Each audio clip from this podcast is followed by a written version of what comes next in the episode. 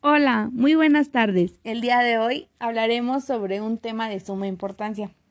El tema es el Segundo Imperio Mexicano y para ello tendremos una invitada muy especial. La invitada que tendremos nos explicará más a fondo sobre el tema y lo que pasó en ese entonces. Viene de la Escuela Preparatoria Oficial número 143 y su nombre es Dulce Mariel.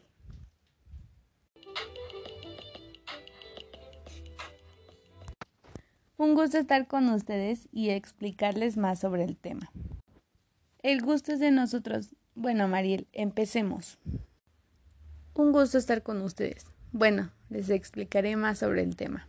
El Segundo Imperio Mexicano fue el nombre del estado gobernado por Maximiliano de Habsburgo como emperador de México, formado a partir de la Segunda Intervención francesa entre 1863 y 1867.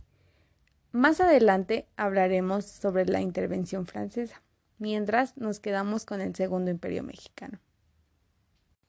Aquí vamos. También las causas vienen del año 1861, cuando el presidente de ese entonces, Benito Juárez, decidió suspender el pago de la deuda externa mexicana, es decir, hizo un default.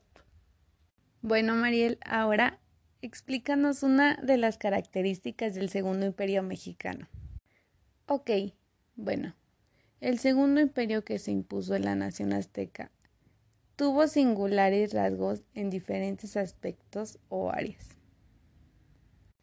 Bueno, y también mencionaremos que la dirección del gobierno era inclinación liberal ya que se pretendía trabajar mediante la participación de otras iniciativas políticas, fueran civiles, desarrollistas o patrióticas.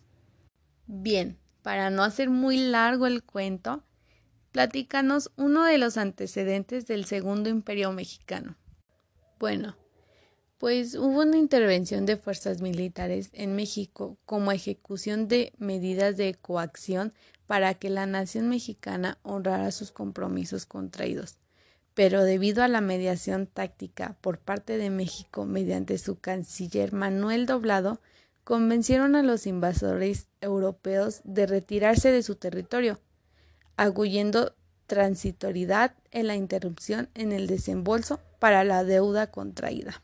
Bueno, finalmente se le hizo juicio en ausencia realizado en el Teatro Municipal llevado a cabo por seis capitanes y un coronel del ejército. No tuvo derecho a apelar, pues se negó a responder las preguntas realizadas. Fue condenado a muerte por los insurgentes. Su ejecución fue realizada en el lugar llamado Cerro de las Campanas, en la localidad Querétaro, a los 19 días del mes de junio de 1867. Junto a él murieron también algunos miembros del Partido Conservador, tales como Miguel Miramón y Tomás Mejía.